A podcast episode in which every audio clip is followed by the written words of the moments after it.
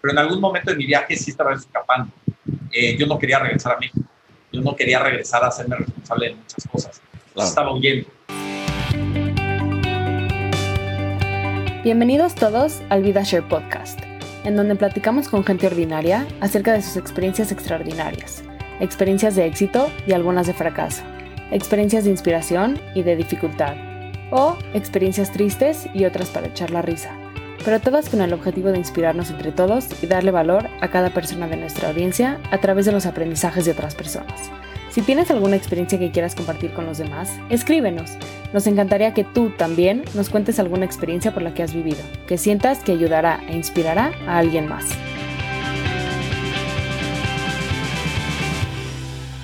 Nunca, sé cuándo me vas a dar el como que... El go. el go para empezar el episodio.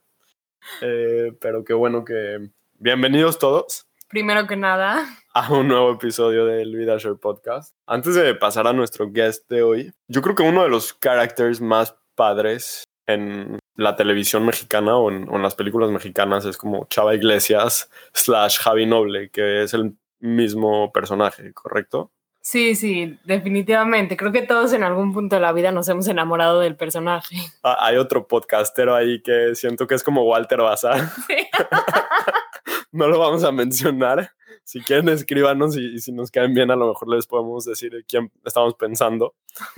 este, pero bueno, y también, by the way, Ronito y yo hemos querido tener a a las Raki por mucho tiempo. Pero ahorita no es en este episodio quién va a estar. Pero nuestro guest de ahorita tiene una historia mucho más chingona, estoy seguro. Y no nada más eso, nuestro guest de hoy podría ser el protagonista de la próxima película de las Raki. Sin ninguna duda. Eh, es una película que. No, una, película. Historia. Es una historia. ¿Qué, estoy diciendo? Está haciéndote pasos adelante. Ahí vamos, pero slow but steady. Es una historia tipo Pursuit of Happiness combinada con nosotros los nobles. Y la verdad vale la pena escuchar a Sardain porque tiene unas lecciones de vida muy importantes y ojalá que les guste. Sí, sin más por el momento, nuestro guest es José Manuel Sardain y estamos súper emocionados de poderlo tener en el podcast. También una disculpa por el length del episodio, sabemos que está larguísimo, pero la verdad la, historia de Sardain lo ameritaba, así que discúlpenos, véanlo en partes y listo.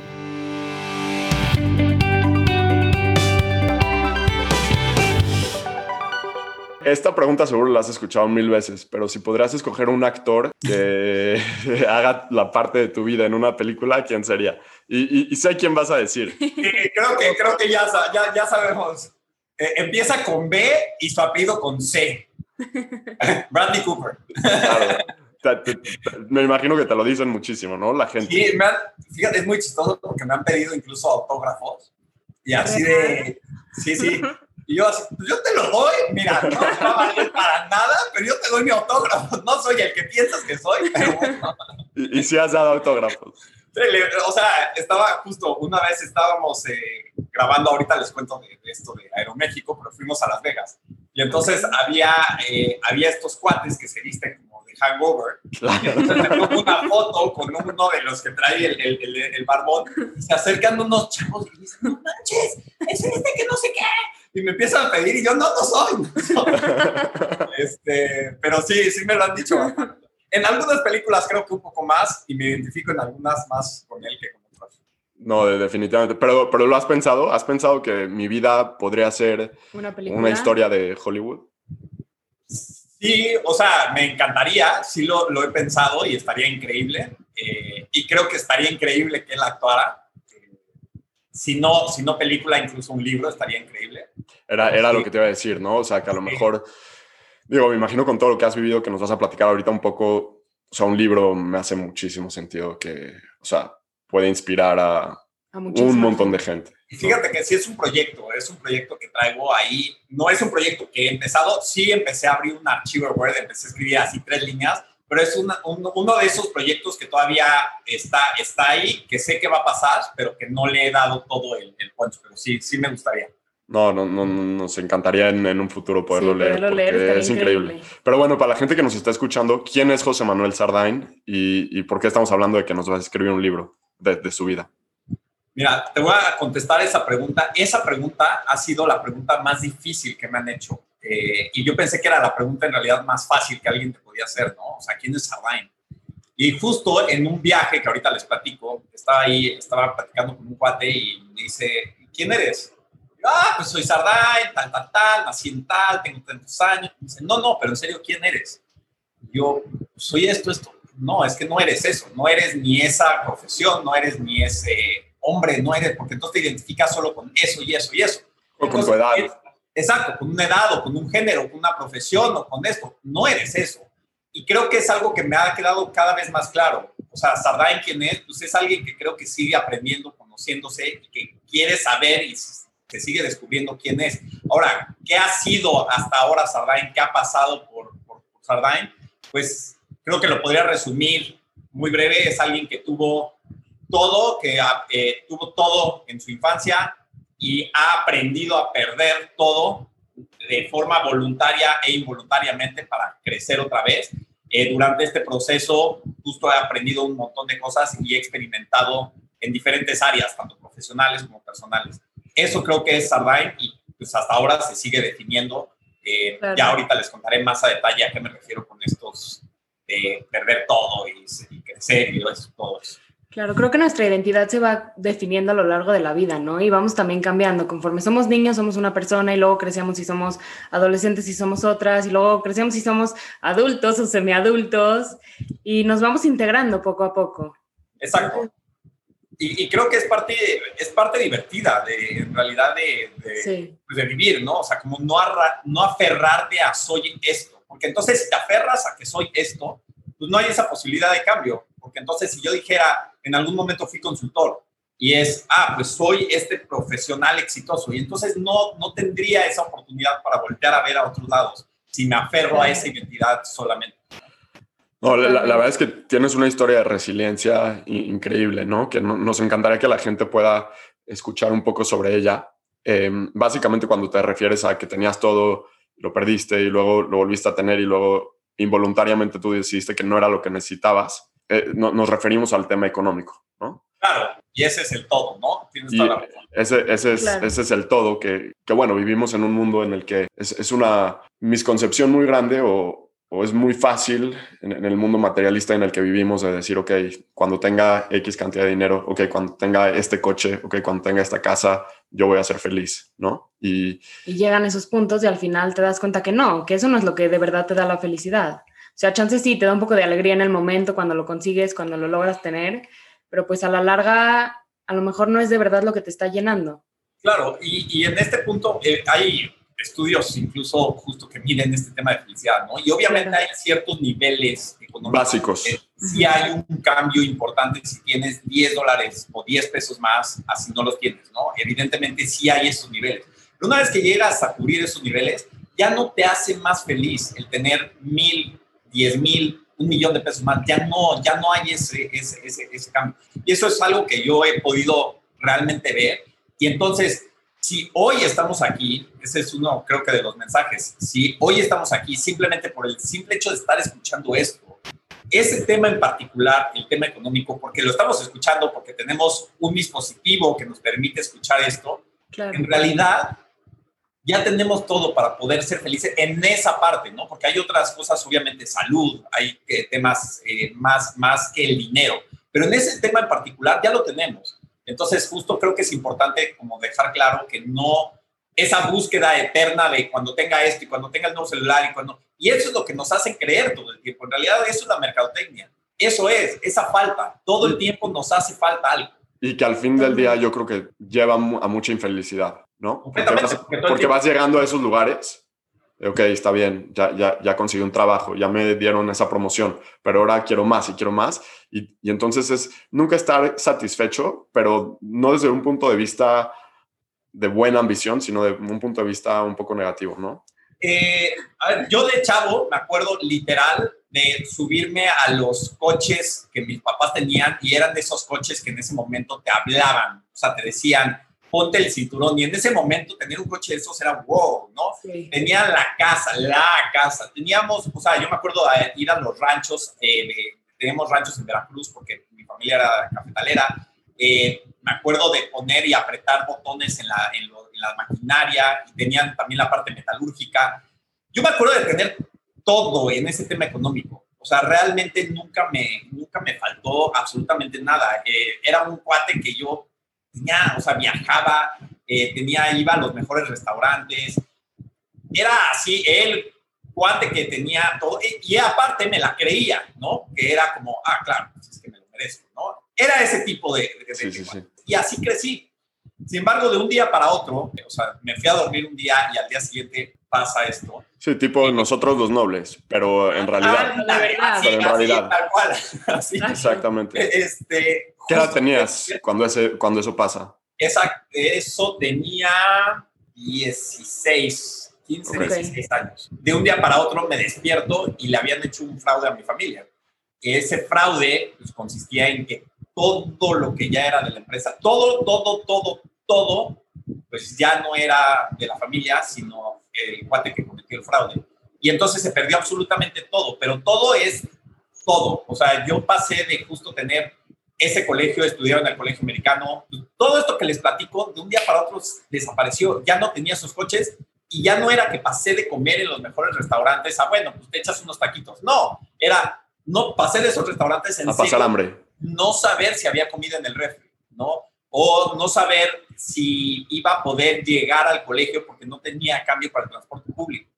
Entonces, obviamente pasó de tener la ropa a cuando pasa todo esto, tener que ir a Lost and Found de la escuela a conseguir playeras o ropa que me quedara y con el miedo que en algún momento alguien me viera así como que como que esa es mi chamarra, ¿no? Nunca pasó, afortunadamente, pero como que sí tenía esa de, híjole, a ver que no me vean y no, no agarraba las, las sudaderas más llamativas porque tenía que agarrar algo más común, ¿no?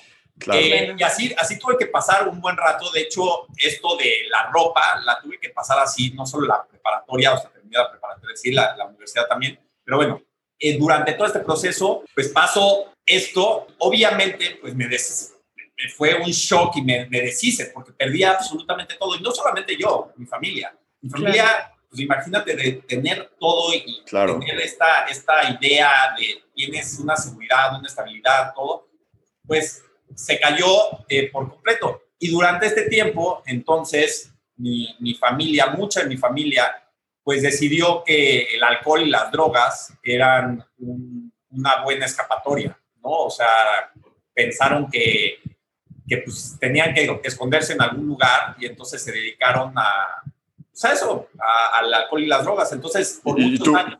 Tú, tengo entendido que no, o sea, no, no caíste en ese, llamémosle, vicio, ¿no? Afortunadamente no, o sea, y ahí creo que viene una parte importante. Yo tuve todo, todo, todo para poder caer ahí. era, era donde iba. Sí, definitivamente. Eh, o sea, yo vi todo. Vi cosas que no debería de ni siquiera haber visto, eh, cosas muy fuertes de, de, muchos miembros de mi familia, cómo se consumían las drogas, cómo, o sea, cosas, cosas que realmente para un chavo...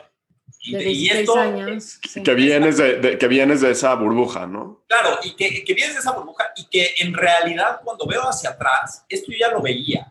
O sea, esto no era en realidad nuevo para mí. Sin embargo, ¿qué es lo que sí me protegía? Pues el dinero. Porque yo ya veía, yo ya estaba, yo era consciente que había ese alcohol, que había esas drogas, sin embargo, lo que me protegía era esa estabilidad y esa seguridad. Pero cuando todo eso desaparece, pues tengo que estar ahí. O sea, tengo que estar viviendo eso. Y entonces... Eh, qué, interesante que dices eso. Sí, como que se pierde la capacidad de, escapar, ¿no? De cierta manera, del problema que está pasando. Yo ya no podía escapar. O sea, ya no, no había forma de, de, escapar de lo que estaba viendo ahí. Porque antes, pues era, era bastante claro, ¿no? Te vas y, bueno, pues, te distraes o te vas con, tus, amigos, tomas un taxi o te vas con mi abuela. Eh, para mí mi abuela es como, como la mejor amiga que pude haber tenido en la vida porque me ayudó Increíble. durante todo este tiempo, por muchos, muchos, muchos años. Pues esto se repitió y entonces tuve que aprender de droga y alcohol y no solamente viéndolo, sino en algún momento tuve que intervenir y por bueno y por malo y porque eso me tocó y porque así es y así es lo que tuve que venir a, a experimentar. Soy hijo único por parte de mi mamá, por parte de mi papá tuve dos medios hermanos después, pero pues mucho de esto tuve que hacerlo solo. Y desde chavo, pues he tenido que, que ver cómo enfrentar muchas de las cosas pues solo, ¿no? O sea, mis papás se divorciaron cuando era muy chico, parte de, pues, de mi papá pues tuvo este, este, este tema de alcoholismo, entonces tampoco fue una, eh, un apoyo que yo podía contar al, 100 en esos momentos. Y entonces, obviamente, durante todo esto, pues yo me sentí pues solo, en, muchos, mucho tiempo me sentí muy solo de niño, muy, muy, muy, muy solo. No, y, además tienes... Sí, tienes 16 años y te caen todas las responsabilidades o sea, y de, cuidado, mundo, de, cuidado de, tus papás, de la parte económica y mucho, mucho que cargar en, claro. tus hombros. Eh, y, y tan, es así que, pues, no solo, como les digo, tuve que ver esto. Y cuando me refiero a ver, no es nada más ver cómo se, se ponen pedos, sino es realmente ver las consecuencias que esto tiene y cómo te impacta a ti. Porque cuando una persona no está al 100, obviamente... Las relaciones las relaciones afectan muchísimo y eso me afectó, o sea, mucho, porque ya llegaba a puntos en donde yo llegaba a mi casa y como les digo, no, no tenía una estabilidad ni económica, pero ni una estabilidad emocional.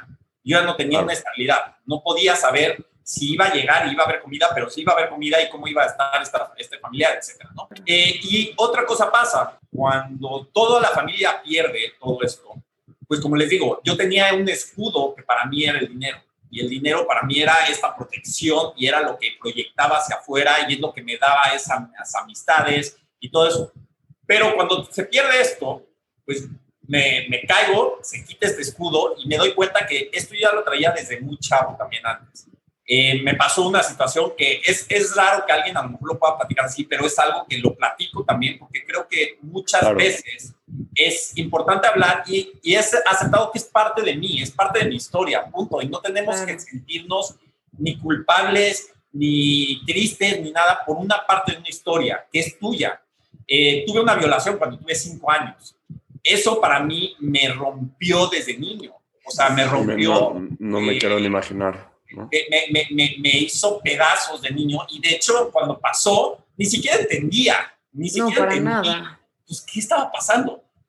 Pero obviamente conforme va pasando el tiempo te empiezas obviamente a dar cuenta y lo que pasa pues es que muchas de tus percepciones hacia la gente, hacia la vida, hacia todo empiezan a cambiar. Se afectan por eso. Claro, todo se afecta, todo cambia. No, la verdad, la verdad esa vulnerabilidad que, que, tienes de platicarlo creo que es súper importante, porque digo, el, tema, eh, obviamente el tema de abuso sexual hacia los niños es, y no sé si, no, no quiero sonar súper malo, pero o bien merecido o no bien merecido, pero en las cárceles son los primeros a los que todos los criminales comunes van y atacan, ¿no? Porque en verdad, mm, no lo pone a explicar, pero afectan la vida totalmente, totalmente. Y, y, y de por sí el tema de abuso sexual pues el hecho de que alguien te, invada tu cuerpo, que es lo que tienes, pues es muy, es, es, como, ya, o sea, sea la edad que sea, sea el género que sea, pero a un niño, y es lo que empecé a entender conforme pasó el tiempo, a un niño, el símbolo de inocencia, un niño, claro. es, no tiene culpa alguna es, esa persona, ¿no? Y entonces, pues vamos, o sea, va sumando estas partes, ¿no? O sea, te sientes desprotegido por esta parte, empiezo a desconfiar en la gente, empiezo a sentir que no valgo, porque pues alguien hizo algo de mi cuerpo que yo no quería. Pasa esta situación económica donde todo se cae, donde ya estas amistades pues ya no existen porque pues, ya no tenía el dinero, ya no tenía esa casa en tal lugar, ya no tenía, ya no tenía un apoyo ahí, ya no tenía otro apoyo por parte de mi familia, eh, porque no podía depender. Emocional, emocionalmente. No, no, no había esta otra parte, ¿no? La única parte económica estable que, que había y que existía era eh, mi abuelo por parte de mi mamá. Mi abuelo por parte de mi mamá también era este cuate súper rico, que tenía hoteles. Pero ahí entraba como otra, otra barrera, porque era, este cuate tiene tanto, pero no me no ayudaba. O sea, y si ayudaba, y las pocas veces que ayudaba era con esa condición. Y yo nací con estas palabras en donde era, es que tienes que venir porque yo soy el que paga. Y tienes que hacer esto porque yo pago, porque soy el que da el dinero. Y entonces no obedeces, porque esto, esto, esto. Entonces, por mucho tiempo, esta parte de humillación, pues la tuve que vivir, porque tuve que literal muchas veces humillarme para poder tener un acceso a, ese, eh, a esa economía de mi abuelo, a esa parte económica en donde me ayudaba. Entonces tenía que aguantar insultos, literal, insultos, no solamente a mí, a mi familia, en que teníamos que estar ahí para que nos diera dinero. Eh, y pasó así mucho tiempo. Yo, gracias a eso, pues en realidad también pude sobrevivir un rato, porque pues, era el, el, único... Era la única fuente, ¿no? Y era la única fuente. años. Claro. Y con eso logró salir del, del colegio. Hay una historia que, que, me gusta contar mucho, porque creo que pone en perspectiva también muchas veces este, este tema que ya sabemos, cómo debemos de tratar a todos iguales, pero muchas veces como que no nos cae el, el 20 y este tema también de la vida da muchas vueltas. Había un señor en la cafetería de, del colegio y este señor, eh, nosotros le hacíamos bullying a, esta, a, a este señor cuando pues, yo tenía todo este, este dinero y todo esto. Cuando todo se cae, les digo, muchas de estas amistades pues se pierden porque entonces yo ya no era el cuate que tenía la lana, tal, tal, tal, tal. Tus amigos van a, a comer a un restaurante y tú no puedes pagar, entonces... Ya no podía. O si en caso de que llegara a ir y, e íbamos por tacos, o sea, esa sensación, esa sensación de falta es una de las que recuerdo más cañonas. Ahorita me regreso a la historia del señor, pero claro. esa sensación de falta es muy clara en un ejemplo tan básico como ir a comer tacos. Mis amigos iban a comer tacos y a veces yo iba y yo moría, tenía hambre y además estás viendo los tacos que se están comiendo y era como, ¿no quieres? Y el hecho de tener que decir, no, no tengo hambre, no, ya estoy lleno, no, no se me antoja, cuando estás viendo esa sensación en donde estás viendo algo que quieres, que, necesitas y que no puedes, esa sensación de falta, por muchos años la creé y la, la tuve, ¿no? Y es algo que ahorita les voy platicando porque es, es algo que nos tenemos que, que, quitar aún cuando la hemos vivido, porque si no vivimos así todo el tiempo, ¿eh? Todo el tiempo pensando que no podemos tener algo, nos acostumbramos a eso. Claro, y de cierta sí. manera también se vuelve como un escudo, ¿no? Ante el mundo. Claro. Y por adentro, digo, te destroza por adentro, pero mínimo por afuera, pues tu imagen sigue intacta. Exacto pero pues, no estás bien por adentro. No, para nada. Y, y, cuánta gente hoy en día vivimos así, ¿no? Sí. O sea, más enfocados en la imagen que en lo de adentro. Claro. Pero bueno. Completamente. Este señor de la cafetería, cuando, no sé cómo en realidad, eh, se entera de todo esto que está pasando con, mi familia, este señor es el que me empezó a dar comida en escondida. Entonces yo llegaba y en un momento, me acuerdo que, que pasé un día así por la cafetería y me dijo, oye, ven, y me dio una torta, ¿no? Y luego yo iba y me decía, ven, ten unos molletes. Y así yo, gracias. No entiendo en realidad ni siquiera cómo llegó a enterarse. En algún momento yo ya no podía estudiar en el americano porque me cerraron las puertas. O sea, tengo cartas ahí todavía en me decían, pues, porque por falta de pago ya no puedes entrar. Y estoy sumamente agradecido, acá no es comercial, pero es real con el americano, porque gracias a que me dieron una beca, y acá hay un mensaje, ¿no? Muchas veces tenemos estos sueños y los sueños también se vale creer en los sueños de los demás y ellos creyeron en mí, punto, así, porque si no hubiera sido porque alguien creyó en mí y en ese momento la escuela creyó en mí, yo no estaría donde estoy hoy, porque me hubiera salido de esa escuela y no, hubiera, no me hubiera graduado de, de ahí. De, de, de prepa. De, de, prepa, punto, ¿no? Cuando ves el señor al que, de la cafetería, ¿qué, ¿qué, mensaje te dio? O sea, ¿qué lección en ese momento aprendiste tú de él? Ah, creo que para mí es eh, justo un, un, mensaje que he aprendido recurrente y es muchas veces aquella gente que no tiene en esta parte económica. Es la gente que más ayuda. Más ayuda. Sí. Y obviamente a él no, a lo mejor no le costaba en esta parte de la cafetería, pero muchas veces se nos olvida esta empatía que debemos de tener con los demás. Así, a este señor perfectamente se podría hacer en su trabajo, está de eso, ¿por qué me va a regalar cosas con el riesgo de que lo corran, de esto? Entonces, para mí es una parte de empatía, es eso. O sea, y cuando tú te puedes poner en los zapatos de los demás, puedes entender entonces, no necesariamente tienes que vivir el sufrimiento de los demás, porque eso, es, eso no está bien, porque entonces no apoyas. Pero cuando puedes entender y comprender el sufrimiento que alguien tiene, lo que está pasando, por más mínimo, terminó con la novia, está pasando la mal, hey, entiéndelo, no, no, no la sufras tú, pero entiéndelo. Y eso para mí ha sido bien recurrente como gente me ha dejado claro eso y es algo bueno, pues, que en, en, en, lo que yo sigo practicando, ¿no? O sea, claro. esta, esta parte. No, y también yo creo que es muy curioso que a veces pasa con la gente que menos nos los esperamos. O sea, yo creo que nunca en la vida te imaginaste que el señor de la cafetería iba a entender en dónde estabas, iba a entender tu posición y te iba, en este caso, a regalar el lunch del día, ¿no? Que ni siquiera, de verdad, o sea, no entiendo cómo pasó eso. Eh, aquí entra un tema completamente, no sé si o, o, o, algo, pero algo que me ha dejado muy claro es que, eh, y es algo que he sentido, ¿eh? de verdad. Claro. Puede ser que es así. Eh, yo, yo lo que digo es, aférrate, si te hace bien y no le estás lastimando a alguien, da igual, aférrate a eso, ¿no? Y para mí, una de las grandes, eh, se dice afirmaciones, no sé si existe esa palabra, pero bueno, eh. de, esas cosas, cómo te aferras a algo, desde chavito, fue mi hermana. Eh, no, les digo que fui hijo único por parte de mi mamá, pero desde niño, yo tuve una hermana, nació y se murió. Y desde niño me dejaron, o sea, como que había este, este recurrente, pues, tristeza de mi hermana, y más porque nació el Día del Niño. Entonces, para mí los días del niño, todos los años... Representaban ese... Tristes, claro. ¿no? Porque era mi hermana. Pero en realidad esa hermana, que nunca la conocí, nació, se murió y yo tenía dos años, siempre ha estado ahí. Puede ser un tema energético, lo que ustedes quieran, pero siempre estuvo, ¿no? Y para mí era algo en, en los momentos más complicados, cuando llegaba a mi casa y cuando había insultos y cuando tal, tal, tal, tal, tal, ahí estaba. Y a eso me aferraba, ¿eh? Y, ha sido constante eso durante tu vida. Sí, completamente. Increíble. Eh, y de hecho, hace pocos años, no, hace menos, sí, hace como dos años, yo no sabía ni dónde estaba enterrada mi hermana, no, no sabía. Y, como que la tenía muy presente, por fin investigué dónde y la fui a visitar y fue como algo, algo, algo muy padre. Creo que la soledad es mucho tema o, o muy, o sea, un tema muy importante de, de, de, las experiencias que estabas viviendo poder tener a alguien así es, yo me imagino que ha sido como una guía, ¿no? Una guía de, de poder seguir adelante y no, no, importa lo que está pasando, o sea, pon el pie adelante y el pie adelante y un paso adelante.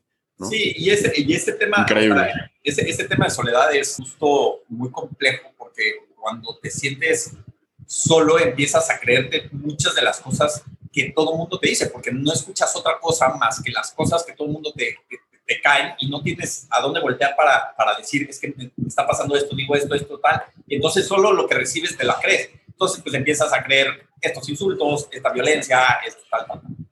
Pero bueno, me graduó de, me graduó de la preparatoria por fin. Ahora el siguiente reto era pues entrar y tener esta carrera profesional.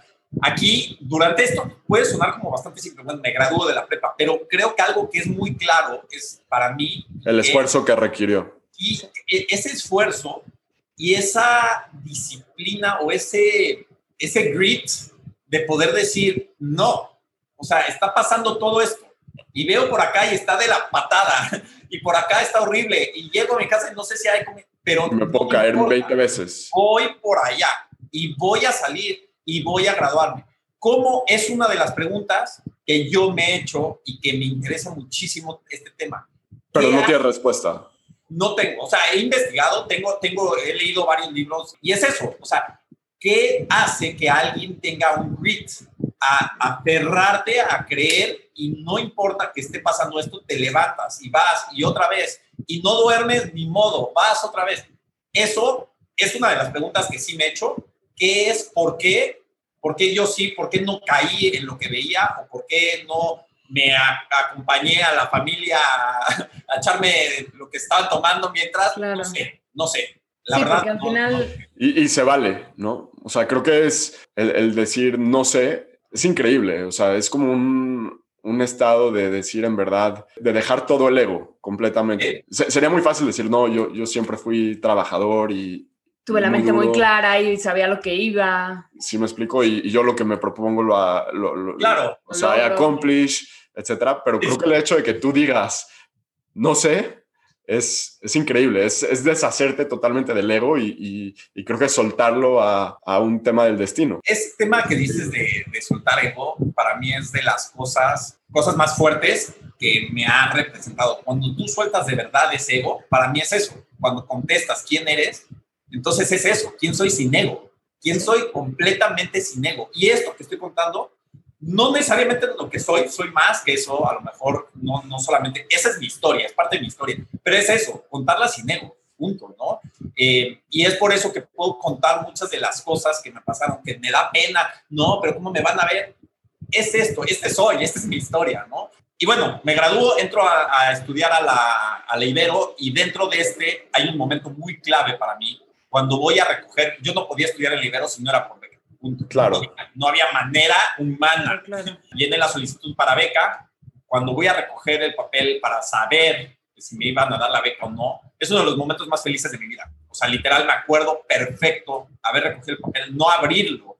Salí del Ibero, me senté ahí afuera, abrí el papel y me dicen, felicidades, tienes el 70% de beca. Me puse a llorar porque era como, no sé cómo, pero el 70% es lo mínimo que necesitaba para poder salir. El otro 30, pues venga, me voy a seguir humillando y siguen insultando, no me importa, bueno, dale, dale, dale, métele voy a estar trabajando en lo que caiga. Y justo entré a ingeniería industrial y entra un tema acá desde este punto, que es todo lo empecé a hacer por demostrar y por recuperar el dinero y el poder. Todo. Todo lo empecé a hacer en relación a eso, porque todo eso pensé que me iba a hacer feliz. Todo ese dinero que tenía pensé que me iba a llegar a, me iba a llevar a la felicidad. Entonces, todo, primer día de Ibero, cuando entró, literal, mi actitud ante Ibero y ante estudiar era, yo no vengo a ser amigos, me importa, no quiero hacer amigos, yo vengo a ser el mejor para poder tener un buen trabajo. De años después me han dicho, ¿a poco estabas así? ¿Y a poco no tenías ni ropa y eso? Y yo aparentaba, pues ves a un cuate y a lo mejor estos estereotipos tan claros que tenemos, ¿no? El, el cuate, el güerito, que esto, y, entonces, ah, seguro le va súper bien, y ¿no? Y pues trataba de aparentar, pero no era ni siquiera mi ropa, era la ropa que yo conseguía en las cosas perdidas, ¿no? Claro, y estos cuatro años es, la situación muy similar a la de prepa, ¿no? O sea, inestabilidad emocional en tu casa y tú batallando por cada peso que... Todo, todo, todo, estos cuatro años fueron bien difíciles. Y, pero te iba bien en la escuela. Sí, sí, o sea, eso es algo que me aplaudo, la verdad, mucho. Uno, para mí el promedio es un número. El haberme graduado de una carrera, solamente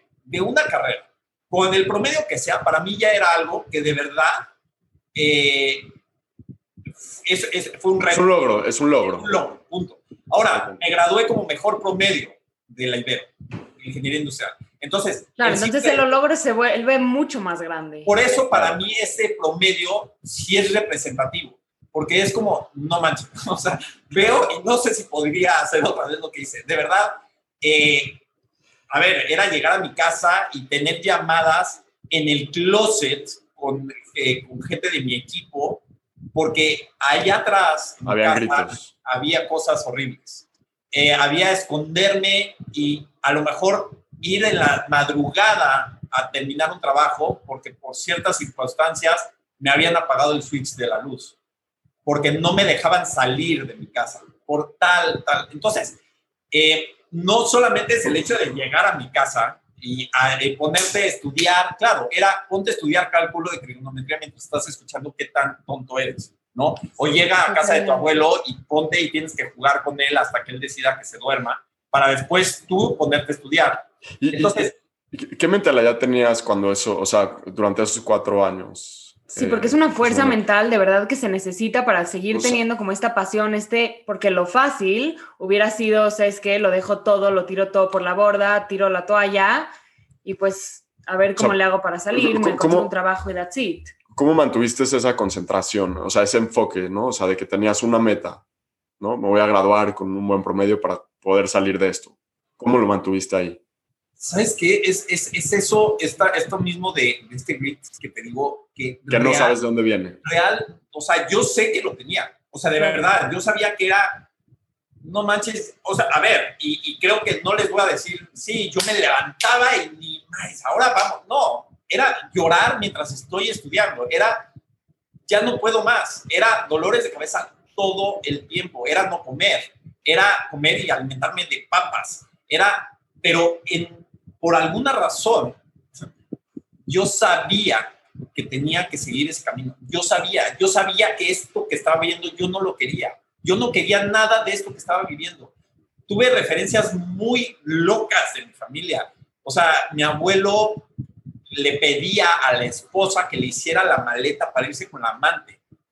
Eh, mientras, le, mientras le insultaba y decía, tú eres aquí la mujer y yo soy el que paga. Entonces, toda mi referencia también de familia, pues nunca fue como la, la, ideal. ¿Y cómo tenía entonces esa, ese, esa pasión para seguir?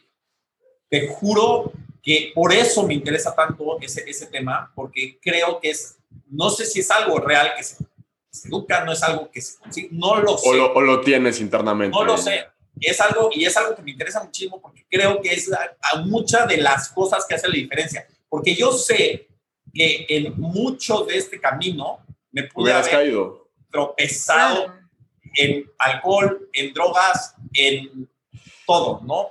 No lo sé. Eh, entonces, pues durante estos cuatro años pasan de internar a, parte de mi familia, eh, etc. ¿no? O sea, sí hay cosas complicadas. Fuertes, claro.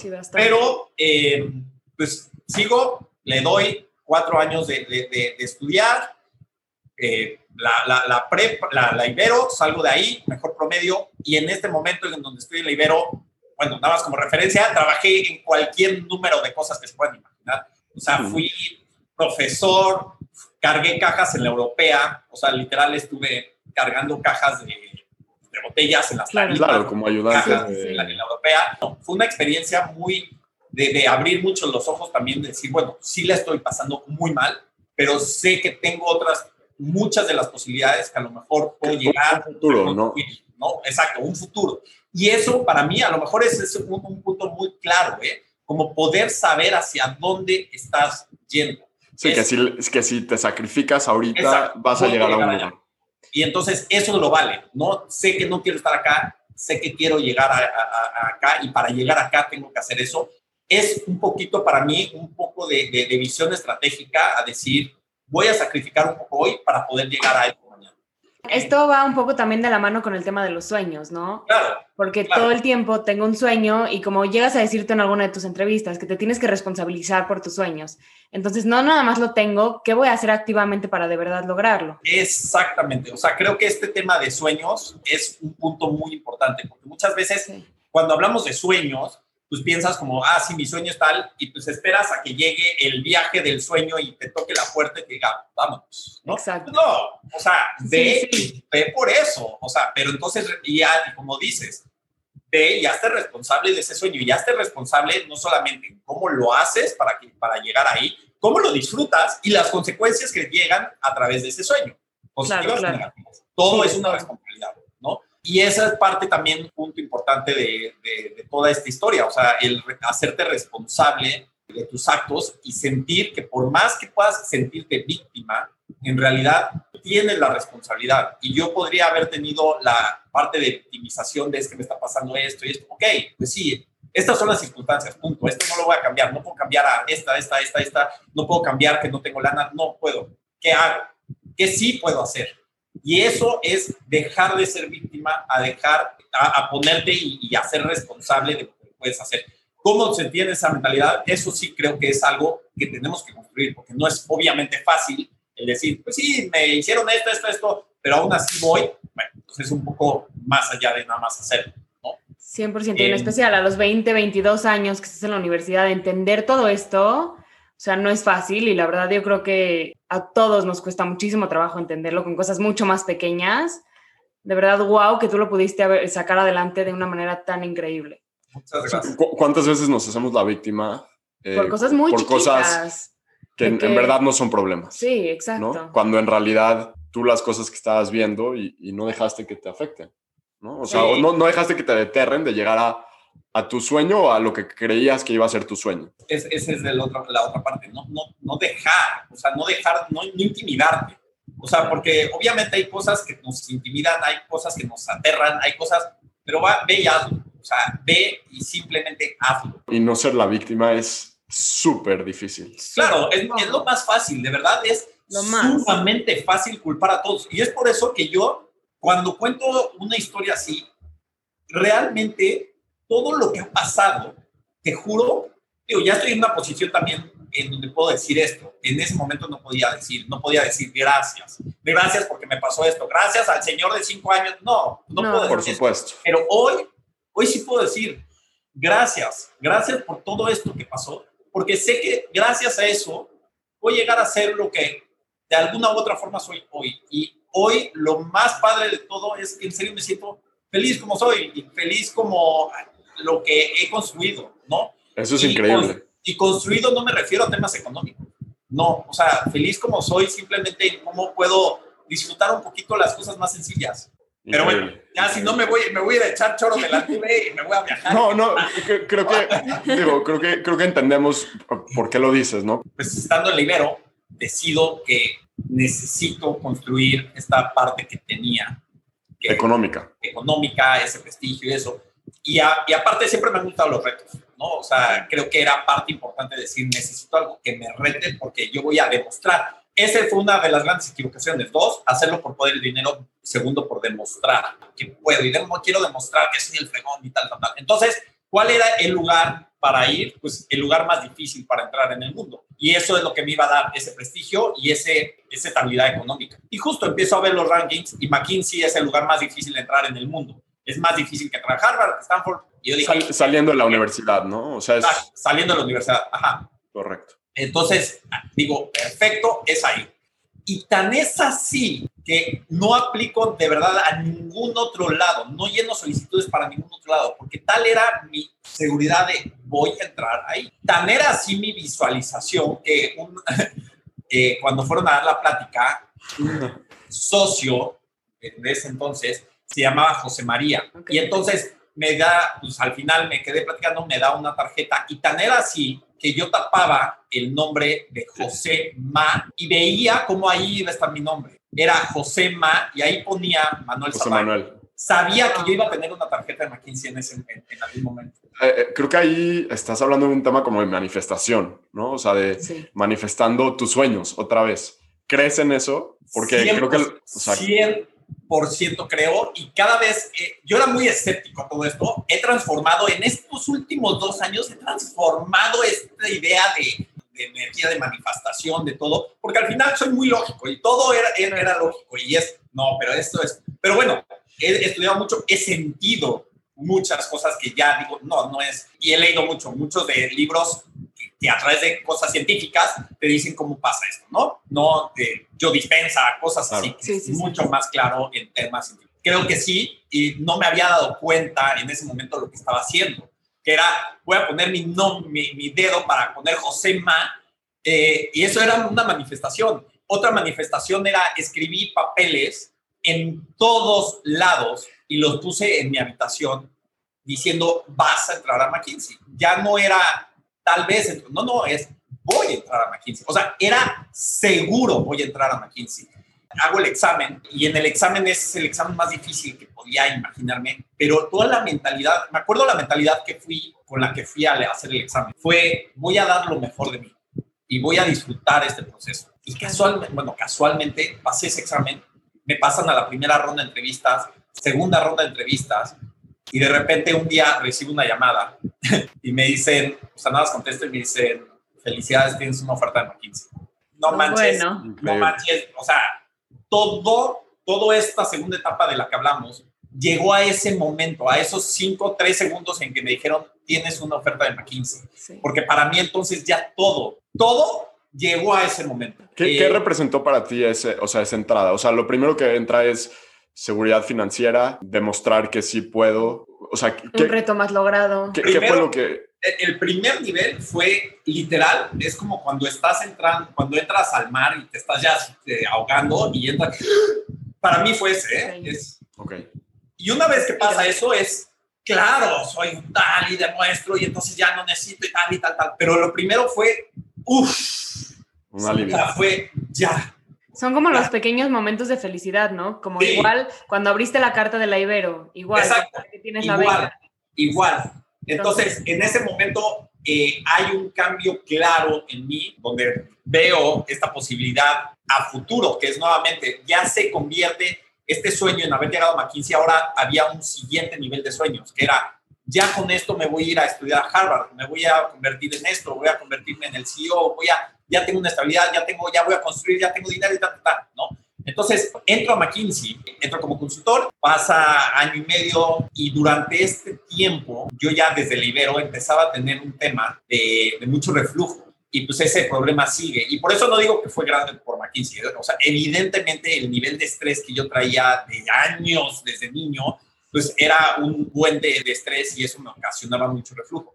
Entro a McKinsey y pues obviamente empiezo a trabajar más, me cambio, me voy a mi departamento, ya tengo un coche, etcétera, pero pasan estas dos cosas. Uno, me empiezo a dar cuenta que por más que empecé a viajar business class y comía en los mejores restaurantes y conocía a la gente más importante y, con, y tenía ahora sí ya una cartera, que eso ya era decir mucho tener una cartera. Tenía una cartera y tenía tarjetas de crédito y tenía la Prestige y tenía, ya podía sacar dinero y podía tener los Ferragamo y podía tener esto. Algo en mí no hacía clic. O sea, de verdad, algo en mí eh, no había, no, no, no me sentía. O sea, era como, pero es esto. O sea, ¿de esto se trata en serio todo? De esto, es por lo que estaba luchando. O sea, todo esto es para esto. es para llegar y pagar. Para, es, para poder llegar a un restaurante y pedir el salmón a las cuatro catas de no sé qué. Eh, eso, pues, pero los tacos también saben ricos.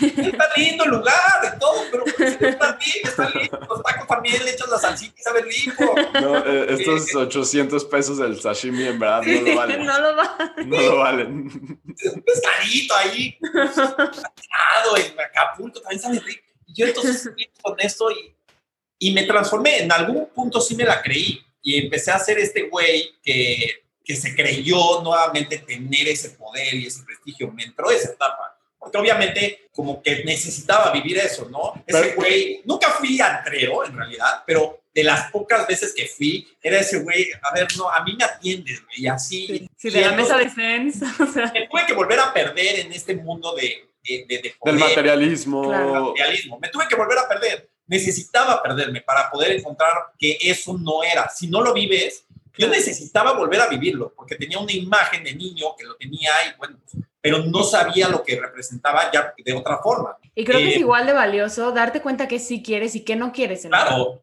y, solamente a través de las experiencias nos damos cuenta de que, ok, esto de verdad no lo quiero. Claro, tuve que probar esa, esa parte no, no sí, de, glamour, ¿no? O sea, o de, o de, regresar a poder tener como ese, esa vida y aún, lujosa. Y aún así ve lo cañón, porque conforme más tenía, menos me sentía conforme y a gusto con lo que tenía. ¿Por qué? Porque si salía con una chava, era el miedo de, claro, pero este cuate es que no tiene el último coche, el último modelo del coche.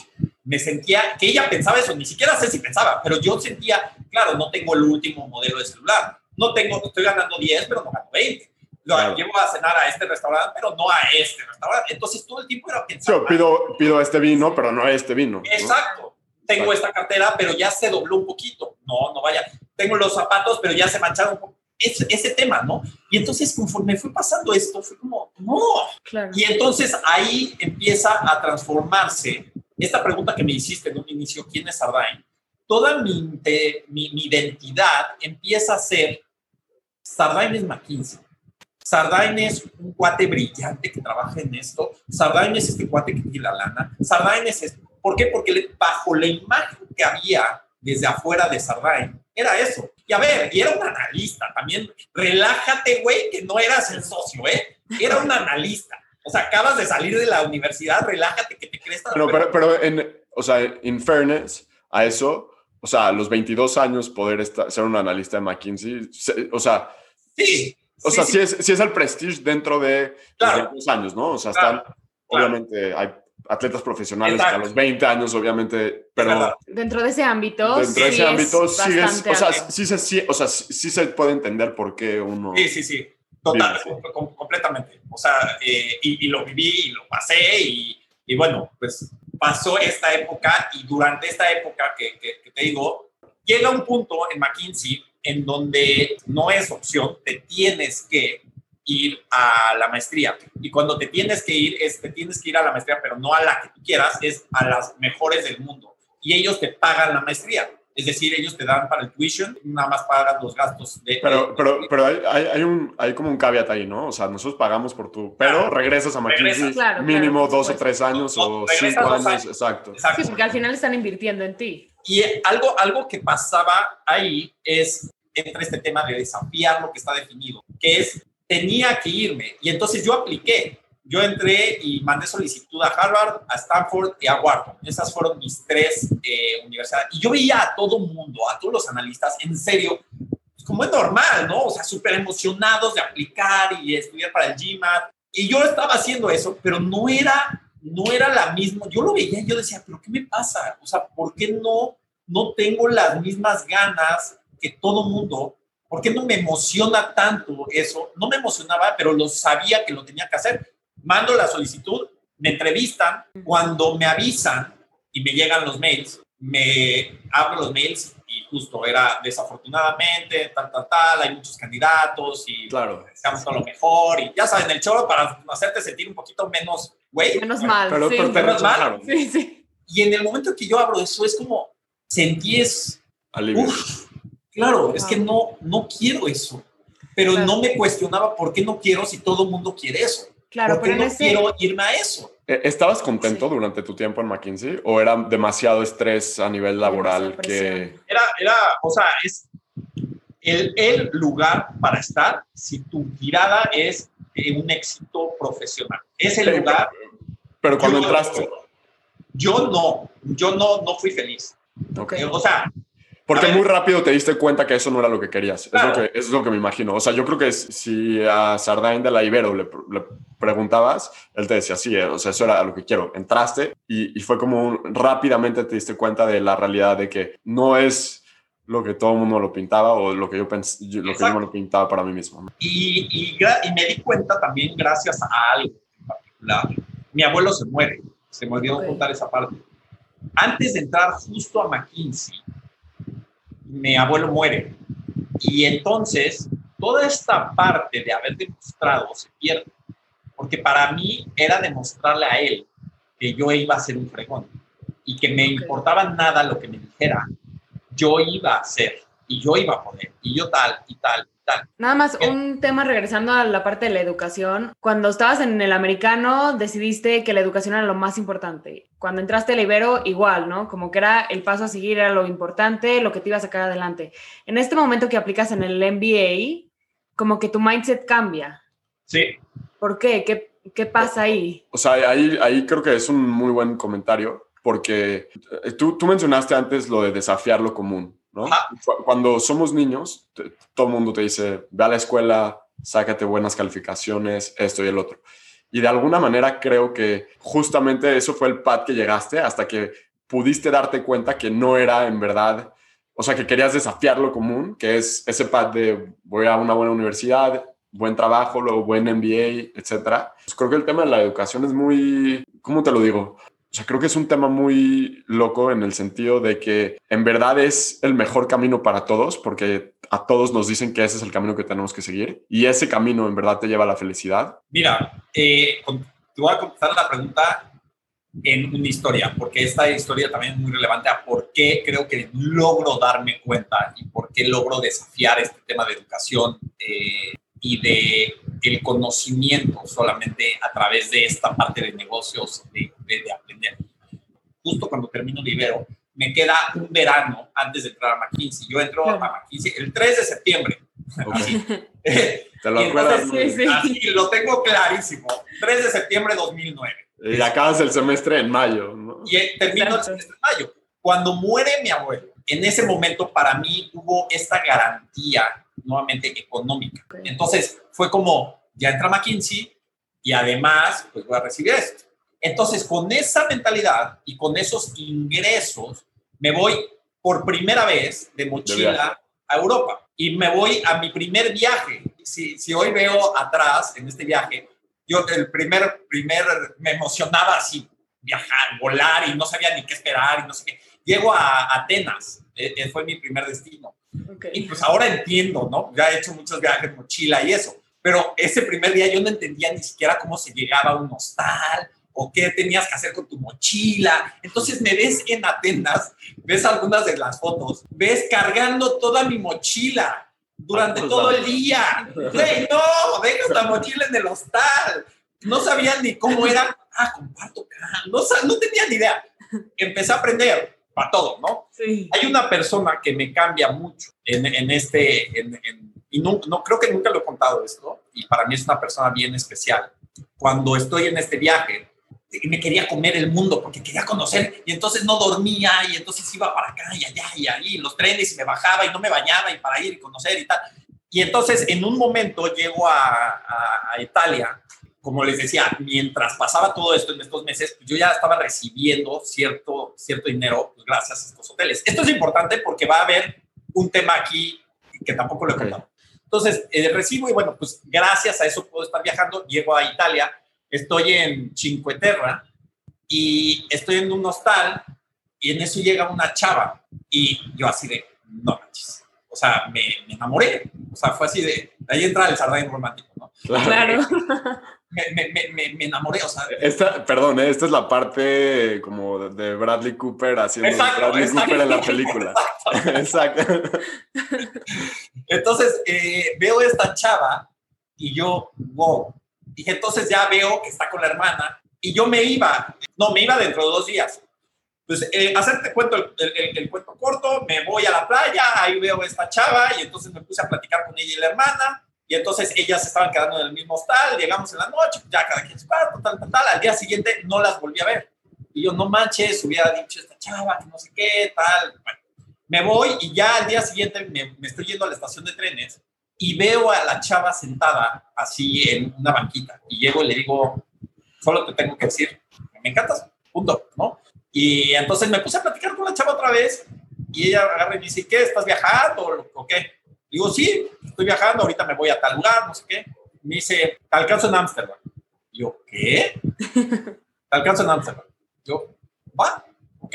Pues entonces seguí viajando como solo dos semanas. Y en este solo, eh, todo esto que hacía del hostal y eso era como para vivir un poco la aventura, pero yo seguía mucho de la idea del dinero y todo esto, ¿no? Llego a Ámsterdam y empiezo a conocer a esta chava más y pues empezamos una relación de mes y medio de, de, verano de chavos, ¿no? Claro, claro. Y esta chava se vuelve muy importante en mi vida porque yo venía con toda esta idea de comerme al mundo y conocer todo y eso. Y entonces me acuerdo muy bien una escena. Estábamos en París y entonces yo quería conocer y la torre y esto y lo otro. Y entonces agarra, agarra, agarra ella, dice, güey, no, ven. Fuimos al súper, compramos pan, unos jitomates deshidratados, y le dije, bueno, pero vamos a salir a la torre. No, güey, ven, siéntate. Claro. Y nos empezamos, y nos sentamos y pasamos toda la tarde ahí. Y fue como el primer momento que sentí que no necesitas Acción. todo para poder ser feliz. Era el momento más feliz estar ahí. Ese momento, punto, no estando arriba, no tal, tal, tal. Y entonces empiezo, ¿por qué cuento todo esto? Porque empieza a haber un cambio en el mindset de entender que no todo era ese dinero, eso, esto, esto, el, el, prestigio, el poder, tal, tal, tal. Pasa esto, entonces me regreso a México, obviamente seguimos en contacto, pero bueno, pues ella se quedó allá, yo acá, entro a McKinsey y es cuando, gracias mucho a eso, creo que de lo que viví, que cuando me enfrento otra vez, sí me perdí, pero recordaba esos momentos en donde era, no necesito necesariamente este sashimi de tal, de tal, de tal, aunque me la creí en algún momento, como que conforme fue avanzando, fue como, no, en realidad no, esto no es todo. Gracias a ese viaje que hiciste. Gracias a este viaje. Y entonces... Pues, ya está chava. Ya está chava. Sí, y eso también como que siento que nos pasa mucho, que nos perdemos en el rush de correr, ir, venir, esto, el otro, shalala, no sé qué. Y a veces no nos damos cuenta que la felicidad está, nomás párate y respira un segundo. Y date sí, cuenta de todo lo que tienes a tu alrededor. Muy cañón, porque generalmente abres los ojos y todo el tiempo nos tenemos que estar moviendo. O sea, sí. todo el tiempo abres y es, el cuerpo necesita, si te sientas y realmente no observas, es esa nube que hablábamos, ¿no? Exacto. Eh, y es mucho por esto que creo que empiezo como a, a lo mejor desafiar, porque, empecé, porque había ya sentido otras cosas que me habían hecho sentir padre y que realmente eran mucho menos en relación al tema económico, al prestigio, a todo esto. Entonces, una, una gran parte de la historia se basa en eso y acá viene la, la parte interesante pero regreso a México y otra vez había perdido todo, eh, lo recuperé un poco en McKinsey y había sentido que había recuperado todo otra vez porque tenía esto de mi abuelo y eso. El punto es, no voy a entrar en mucha detalle ahí de la familia y eso, pero en realidad... Sí, la herencia no era lo que esperabas. Se hizo un movimiento muy extraño y en realidad nada de eso pues, nos cayó. Nada. Como que por segunda vez sentí como este, no manches, O sea, lo, podría haber tenido todo nuevamente, pero pues no. Y no me tocó nada y está bien. Y es, es, parte, eh, pues es parte de lo que es y creo que como que me dejó muy claro a lo mejor la vida o algo que es, lo tienes que trabajar, ¿no? Wow, eh, qué, importante eso que dices. No, es nada más, no, es nada más gratis, ¿no? O sea, no vayas y esperes lo que... en la familia, justo que, que mi familia pues, tenía, no lo esperes, no esperes tampoco que, que, porque alguien tenía, te lo dé, no, ve y trabájalo. Y entonces sí lo disfrutas. Y bueno, pues en este momento justo creo que mucho de eso va en relación a por qué no estaba tan cómodo ya con todas estas solicitudes de maestría, de irme a, a las universidades, ¿no?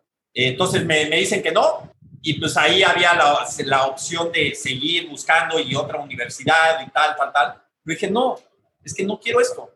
Renuncio y cuando llego a la oficina del director a renunciar, me dice, no, no, güey, ya te estoy perdiendo como consultor, no te quiero fuera de mi oficina. Entonces me dice, a ver, ¿qué otras opciones podemos buscar? Y me dice, ¿por qué no? Tómate un año y me dice, hazte cargo del reclutamiento para México. Ah, mira, suena, suena interesante, creo que ahí es otra perspectiva dentro de McKinsey, creo que es bastante interesante pues, entender pues, el proceso de reclutamiento de la empresa, de la firma más difícil de entrar. Sí, está bastante interesante, de hecho. Sí, súper, súper, súper interesante. Un tema que creo que mencionaste mucho en, en otro podcast que hiciste.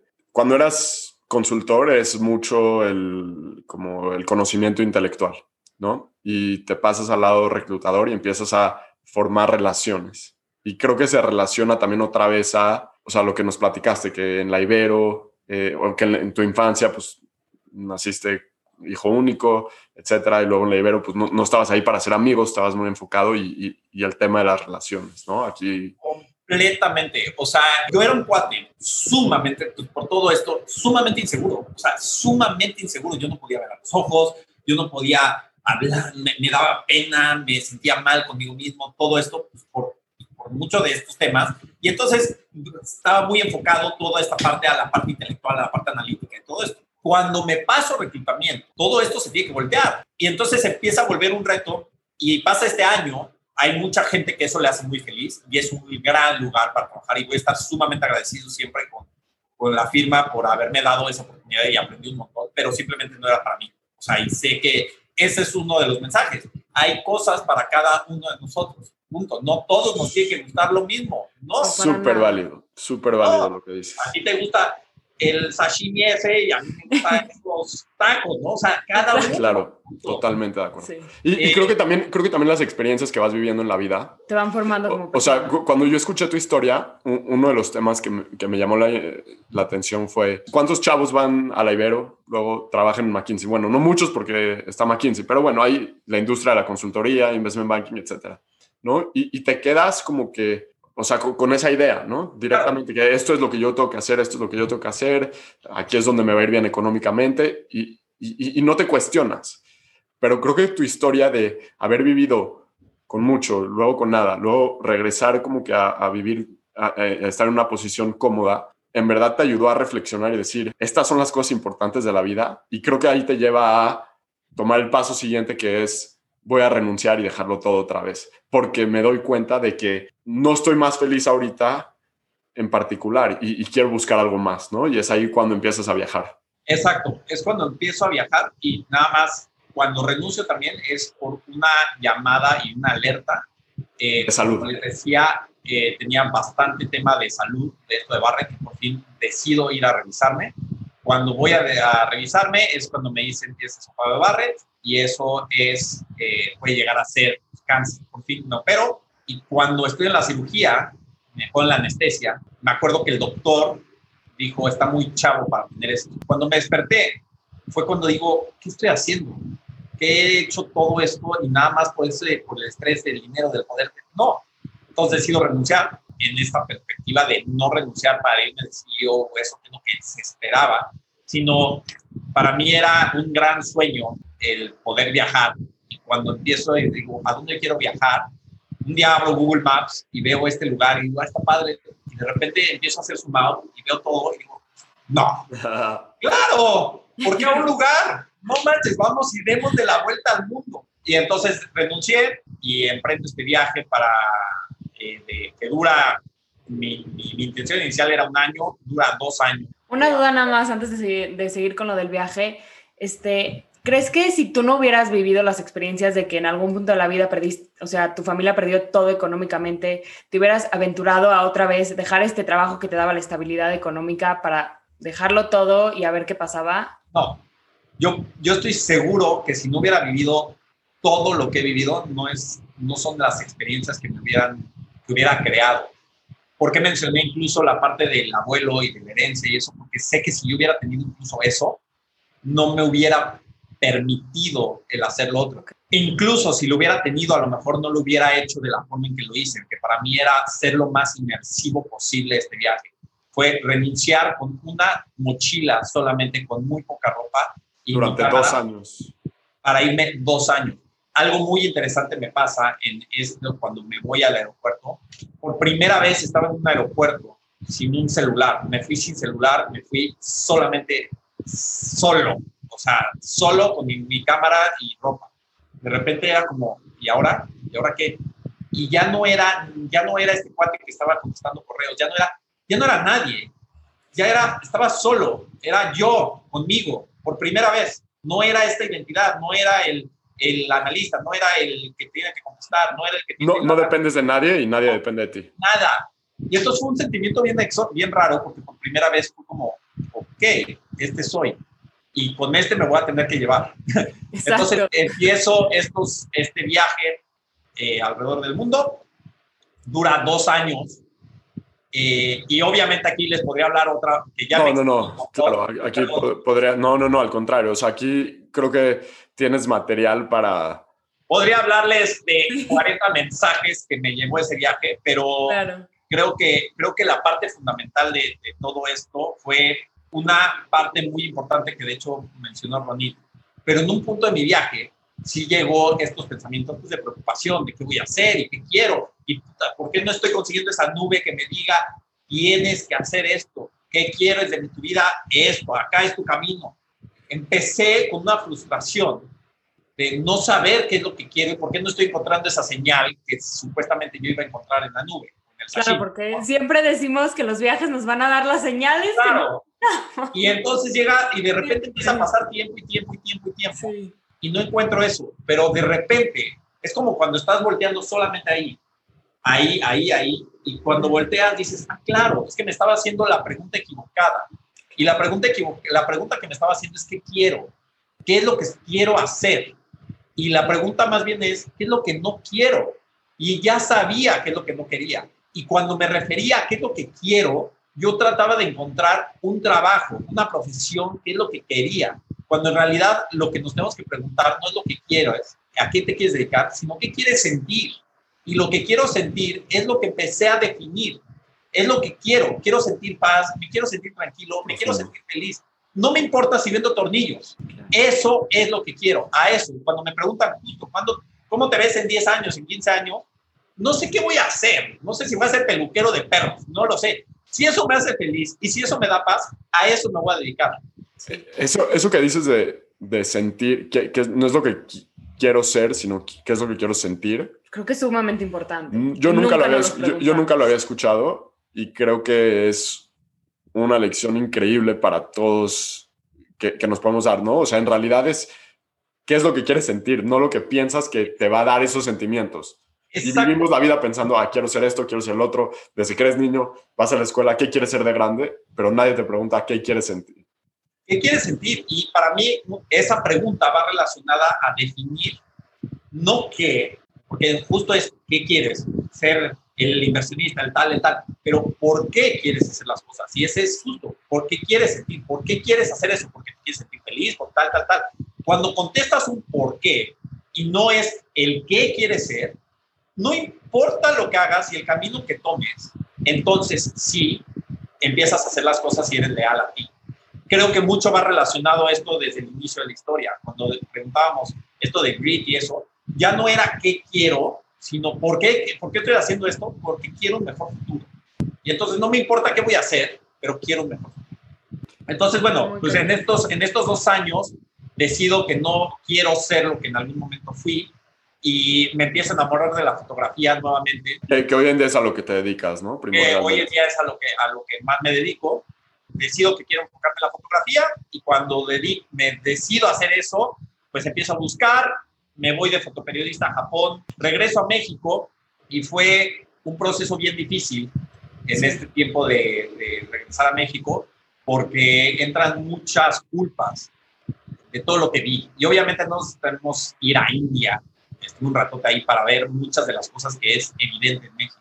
Pero dado como me fui a mi viaje, que fue literal en las condiciones más básicas que alguien se pueda ir y dormir en los lugares más básicos, vi muchas de estas cosas. Y cuando regreso a México, pues entra mucho este tema de culpa. Eh, culpa de lo que yo tengo y de por qué yo sí, y por qué yo sí pude tener la posibilidad de educación, y por qué yo sí pude tener un trabajo, y por qué yo sí tengo agua, y por qué yo sí tengo comida, aun cuando no tuve en algún momento. Era justo lo que te iba a decir, aún cuando tú tuviste que trabajar por todo eso. Claro, aún cuando yo tuve eso, es como, como, como que le cuestionaba la vida, la suerte que tuve, la suerte o el trabajo, cuestionaba mucho eso. Eh, no salía a cenar con nadie, ni a comer, ni un café. Ya aquí en México. Ya en México, porque yo decía, es que con esos 50 pesos yo puedo cambiar la vida de un niño. ¿Por qué voy a ir a gastarme ese café? ¿Por qué esto? ¿Por qué el otro? Tal, tal, tal. Y entonces me empecé a clavar mucho con muchas culpas, muchas.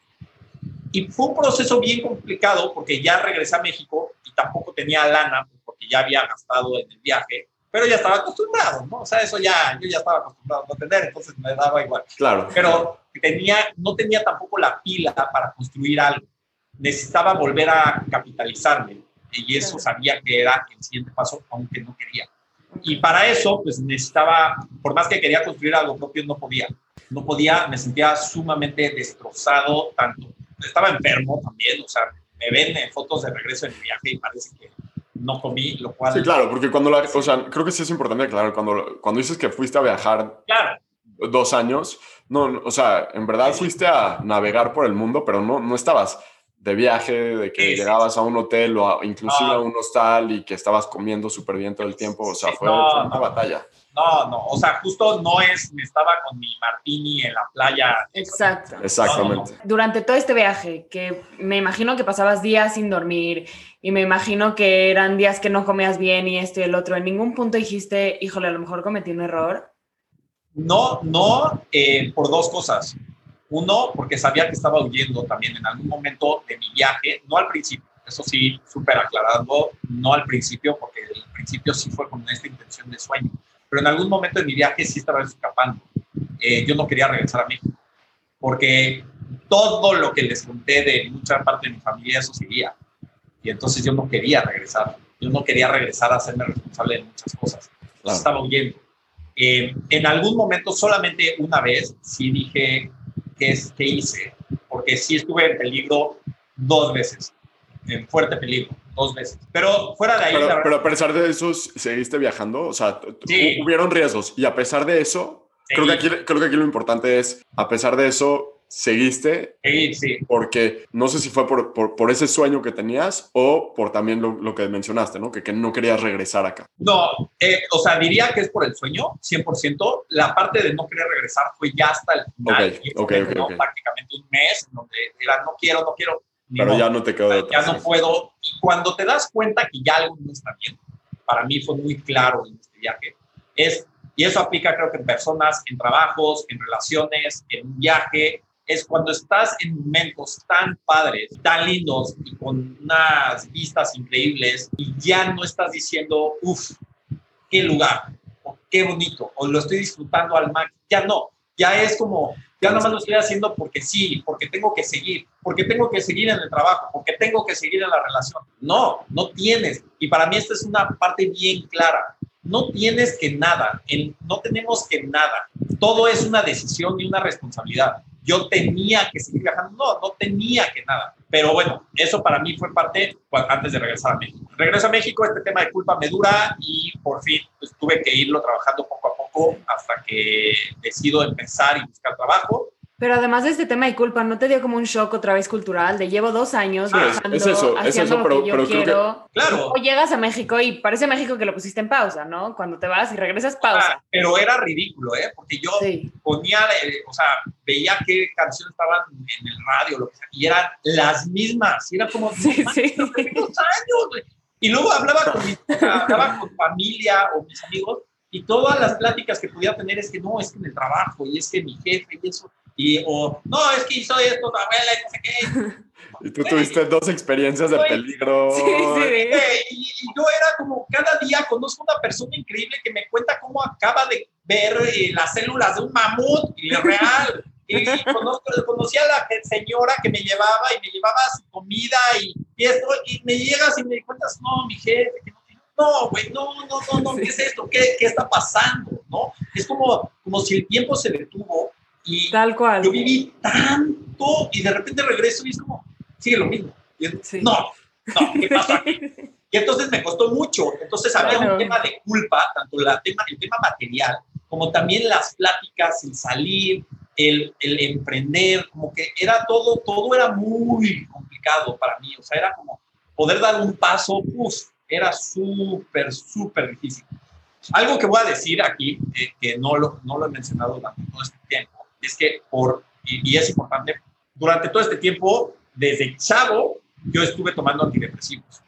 Eh, por mucho tiempo, desde chavo, o sea, desde antes incluso que pasara lo que pasó, desde muy chavo, porque pues veía muchas cosas que es lo único que me, me- me- me- mantenía, ¿no? El, de hecho, el psiquiatra que, que veía, pues era el cuate con el que tuve que internar a algunos miembros, entonces él, él es el que me ayudó. Durante todo este tiempo estuve tomando antidepresivos, ¿por qué lo comento también? Porque era muy chistoso, entonces me veían en mi, en mi mochila y parecía que era dealer, o sea, porque yo traía todas mis antidepresivos de por a dos años en una mochila, ¿no? Me compré, porque no, no, no sabía si las podía conseguir en la Sí, luego necesitas la receta y es un tema. Claro. Sí. Entonces ahí parecía dealer con todas mis pastillas, traía más pastillas que ropa. Eh, ¿Y por qué lo cuento ahorita? Ahorita se lo digo. Empiezo a buscar trabajo, McKinsey me, me estaba buscando mientras yo estaba en mi viaje. Cuando, en- cuando regreso, decido aplicar a Google y una entrevista, una parte de la entrevista que me preocupaba con cualquier empresa que me fuera a entrevistar, sí, pero ahora sí ya te fuiste dos años, decidiste renunciar, no hiciste nada de tu vida, eh, no fuiste a estudiar, no fuiste nada, nada más estuviste viajando y regresas para buscar trabajo. Y era una parte que me asustaba mucho, porque era a ver si me contratan. Claro. Claro. Y fue, generalmente cuando tenemos esta, esta idea de no voy a cumplir este sueño por miedos, por miedos a lo que opinen de mí, por miedos a cómo va a ser mi futuro, por miedo a esto, a esto, a esto. Lo más cañón fue la respuesta de este cuate. Fue, eso ha sido mi sueño toda mi vida. Hacer lo que tú hiciste. Increíble. Y yo, wow, o sea, tanta preocupación, tanto miedo de lo que opinaran, de lo que si me iban a dar el trabajo o no, para llegar y contar la historia y ser real, para que alguien aplauda que eres real, es como el mayor mensaje, ¿no? Ser real, o sea, ser real, porque cuando eres real, entonces no tienes que tratar de ser alguien más y entonces la gente se puede conectar mucho mejor contigo. y Pero entonces, ser, ser real contigo mismo también. ser real contigo mismo Eso, o sea, eso es lo que es. Sea lo que sea, sea lo que signifique eso, ¿no? O sea, si ser real contigo no es ya estar en esta relación, en este trabajo, cumplir este sueño, pero ser real, porque si no vamos a vivir en una infelicidad terrible, porque esto siempre lo vamos a estar cargando. Esto. Entonces, tenemos que ser reales con nosotros. Eh, esto, si me están escuchando y no me vieron, estoy señalando a la cabeza. No sé si, si, si, si no, Ah, no, ¿esto claro. qué? ¿Esto qué? ¿No? Sí, sí. Eh, pasa a Google, era una posición sumamente técnica y por otro lado estaba la oferta de McKinsey, me voy otra vez a McKinsey, un año, y ahí entra un tema para mí que fue como si hubiera sido, no, güey, o sea, fuiste, justo hablando de esto, desleal contigo porque yo había dicho que jamás iba a regresar a trabajar o jamás iba a hacer lo que, que- lo que había sido, ¿no? Que es esto de- del viaje, lo que había contestado. No quiero ser eso. Pero para mí fue súper importante haber regresado por dos cosas. Uno, evidentemente pude capitalizarme nuevamente para entonces sí construir el siguiente sueño. Pero dos, para en serio darme cuenta que por ahí no era el camino y quitarme esta espinita de qué hubiera pasado si hubiera regresado y no hubiera regresé a mi viaje y a lo mejor hubiera podido ser exitoso nuevamente, tal, me dio muy claro la... una confirmación, ¿no? De que lo... una confirmación de ahí no es. Estuve un año trabajando ahí, pude capitalizarme otra vez y dije, no es por aquí. Pasaron ciertas cosas. ¿En ese año que estuviste fuiste consultor o estabas en la parte de reclutamiento? Ah, de reclutamiento. De, reclutamiento. Y durante este tiempo pues, pasaron cosas que nada más no me hacían clic con la forma ya nueva en que yo traía de pensar, en donde eran las preocupaciones que yo decía, neta, o sea, neta, la preocupación es esto del candidato este. No, para mí no hace sentido muchas cosas que no me latieron. Dije, no, adiós. Entonces un día decido renunciar. La Pero siento que... también es muy valiosa esta parte que dijiste, bueno, lo voy a volver a intentar, no importa. Digo, aunque no iba contigo y aunque no era parte de quien quería ser y todo, también quitarte la duda es muy importante. Totalmente. Acá vienen, vienen tres cosas que para mí fueron bien importantes. Uno es no, no lo que creemos que decimos tiene que estar 100% siempre fijo. Era eso. Para mí es como, no, nunca más voy a hacer eso. Por eso ya nunca digo realmente, de, verdad, nunca digo nunca, ¿no? O sea, si me preguntan, ¿nunca más vas a hacer eso? No lo sé. O sea, no, no tengo, no te puedo decir nunca más, no, no, no lo sé. Dos, es justo esto que dices, quitarnos la, la, la idea de poder experimentar y decir, bueno, a lo mejor tenía una idea, ahora llego y cambio a lo mejor. No, y afortunadamente hubo esta segunda oportunidad. ¿No? Claro. Sí, y esto también que dices, a mí una persona muy sabia una vez me dijo, me dijo, nada es permanente en la vida. Claro. Si te metes y te gusta, te quedas. Si no te sales y tampoco pasa nada. Y si te sales y te arrepientes, te vuelves a meter. Exacto. Exacto. un poco lo que... Lo que pasó, exacto. Claro, es no creas, y es esta identidad nuevamente que hablábamos, ¿no? No porque eres esa persona o esa relación o el esposo de... No te define eso no es esa permanencia que, que nos dicen. Y la tercera cosa que, que, para mí es muy clara en todo esto, es que cuando hablamos de sueños, cuando hablamos de cumplirlos y todo, si hay una parte importante para mí en donde el, el cumplir un sueño no solamente es, ya, güey, no, mañana no te presentes al trabajo, vete y deshazte de todo y listo. No, para mí es cumplir sueños, también tiene una parte de fundamentos, es construir cimientos. Y es literal una analogía de si quieres construir un edificio grande, no puedes llegar y simplemente empezar a poner bloques. Es construye cimientos para entonces sí empezar a construir. Y es lo mismo. Para mí era, quiero construir ahora algo de fotografía o quiero mi propio negocio, lo que sea. Sí, pero... Pero te necesito ir a Mackenzie antes. Claro, sé que me fui dos años, sé que perdí, sé que no tengo ahorita los recursos, necesito construir nuevamente ciertos cimientos para entonces sí hacer eso. Y, también creo que está bien decir, ya, ya sé que yo dije que nunca más en la vida iba a regresar ahí, pero está bien decir, ok, yo, sé que lo dije, pero no me tengo que aferrar a eso, tal cual. puedo cambiar de mentalidad, puedo cambiar de parecer y, está bien con eso. Y es, es, es creo que es, es, importante eso porque muchas veces por decir no, nunca esto, entonces no hacemos las cosas, ¿no? Eh, y entonces nos bloqueamos nosotros solitos porque dijimos algo y ya no podemos cambiar de opinión. No, también se vale. Y es importante poder soñar, pero con estos cimientos, estos fundamentos. Renuncio y estoy literal, o sea, buscando qué onda, qué quiero hacer, qué esto. Hasta que un día voy con una amiga a, comer y estoy diciéndole, no, es que estoy aplicando a tal, pero no me late, y a este, pero tampoco me late, y esto tampoco me late. Me dice, yo creo que ya es hora, ¿no? Y yo, ¿es hora de qué? Dice, yo, yo, creo que ya es hora de que te dejes hacer güey. yo, no me estoy haciendo güey, estoy buscando trabajo. dice, pero no estás haciendo lo que realmente quieres. Y ya has hecho lo que realmente quieres, pero en este, en este tiempo te está dando miedo. Y yo, sí, sí, sí tengo miedo. Y sí tenía miedo de, obviamente, atreverme a construir algo propio. Me quedó da muchísimo miedo, la verdad. Da mucho miedo. Y es, es, es aterrador el poder pensar. Y lo que más me daba miedo, uno de mis miedos más grandes, así, ¿eh? tal cual, ya incluso a la fecha es algo por lo que sigo luchando, que lo tengo mucho más manejado, pero sigo y por eso creo y por eso sigo y por eso es el fracaso, fracaso económico. ¿Y por qué es ese miedo? No solamente porque tengo una imagen de lo que puede llegar a ser, porque ya lo he vivido y ya he vivido el no tener nada y no quiero eso otra vez. Y entonces para mí eso representaba, y eso eh, cuando no tenía este ya trabajo y, tenía solamente lo que me habían pagado inspiración, para mí era, no manches, me tengo que aferrar a esto porque pues, es lo único y hasta que encuentro otro trabajo. Y más bien fue, no, ve y con esto, aún con miedo, ve y crea algo. Entonces agarré ese dinero, fui a Canon y todo ese dinero compré mi equipo de fotografía. Ahí empezó esta aventura de la agencia de fotografía. Fue otra vez poner todas como tus chips en la mesa, ¿no? Ahí. Y fue, esto es. Y si voy a fracasar, lo voy a hacer, pero bien. Lo voy a hacer bien. Voy a fracasar bien. No voy a fracasar con miedo.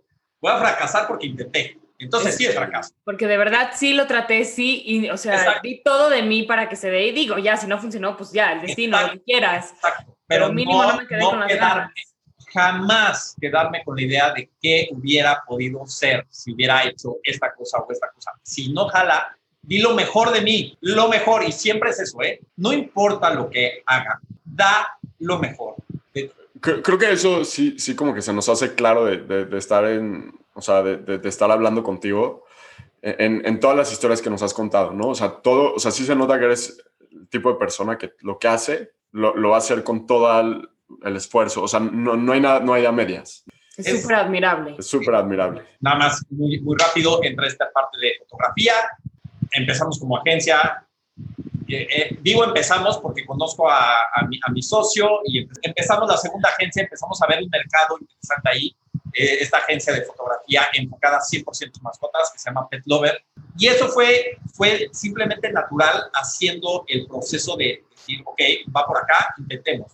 No pases ni la vida, ni... Tratando de tenerlo perfecto al final. Claro, y analizando, claro, es que voy y el mercado y esto y es iteraciones rápidas. Aviéntate y, aviéntate y exactamente. Hazlo. Y entonces de lo que veas, aprendes y cambias, aprendes y cambias, aprendes y cambias, pero hazlo. No estés pensando, pensando, porque conozco mucha gente que pasa el tiempo y la vida haciendo análisis y análisis y análisis de cómo va a jalar y nunca intenta. Entonces, pero, pero ahí, ahí, qué importante que lo dices, porque cuando hablas del mundo de la consultoría, es un poco eso, ¿no? Claro. O sea, que, que, tiene mucho valor, obviamente. No quiero discreditar, o sea, el trabajo que hace McKinsey o las consultoras, etcétera, pero, o sea, sí es, sí es un shift muy diferente al de, al de nada más hacer, hacer, hacer, hacer. Es eso, y eso para mí, eh, por eso lo menciono tanto, porque no solamente creo que es en temas de negocio, es en general, ¿no? Y qué increíble que lo dices, sí. ¿eh? Y, y es súper... Es un punto muy importante. Este es uno de los puntos que más me he llevado en la vida Aeroméxico lanza una convocatoria. Estaba buscando al representante o el embajador de Aeroméxico. Digo, voy a aplicar. Hago un video con todo el material que tengo. Paso, me dicen, felicidades, estás en la primera ronda de entrevistas. En la segunda ronda de entrevistas voy, me están grabando. Yo no tenía ni idea y de repente termina la entrevista y me dicen, felicidades, eres el nuevo embajador de Aeroméxico. Y fue como otra vez ese Ibero, McKinsey, Exacto. Eh, Aeroméxico, muchas veces hacemos las cosas pensando lo que viene y qué es la consecuencia que esto que voy a hacer me va a tener y entonces por qué tengo que actuar así para entonces sí, a ver si me conviene o no me conviene claro. y entonces hago y hago y hago. Cuando en realidad creo que las cosas simplemente se tienen que hacer porque sí, porque quieres, porque sueñas, porque te gusta, porque te apasiona, porque sí, y eso fue un claro ejemplo para mí. Si yo hubiera decidido irme a mi viaje, claro, es que en mi viaje me voy a dar cuenta que me gusta la fotografía para regresar y entonces poner una empresa y entonces, ah, una aerolínea va a buscar una embajada. Claro, güey. No, las cosas se dan, pero si realmente sigues las cosas que te gustan, no pensando cuál es la consecuencia de lo que voy a hacer. Ah, hazlo. Hazlo, hazlo. hazlo. Ese, ese creo que es el mensaje, ¿no? Justo, hazlo, hazlo que realmente te tiene, ¿no? O sea, no hazlo por, porque hay que hacer, pues porque tengo que, ¿no? Por cumplir cierta... No, güey.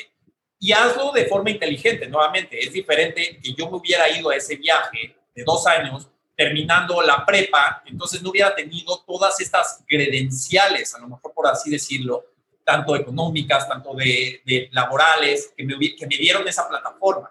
Por supuesto. Entonces, creo que es importante decir eso, hacerlo, pero de esa manera. Uno, que realmente tú quieras. Y dos, teniendo esta estructura un poco de no decir adiós. Cuando digo muchas veces esto es sí, güey, pero entonces, pues entonces tengo que estar trabajando y es, no se trata de deja Renuncia, claro. Exacto, es en vez de pasarte cinco minutos en Facebook o 20 minutos en Facebook en las mañanas en la cama, abre Google y busca cuál es lo siguiente que puedo hacer hoy para seguir ese sueño que tengo hoy.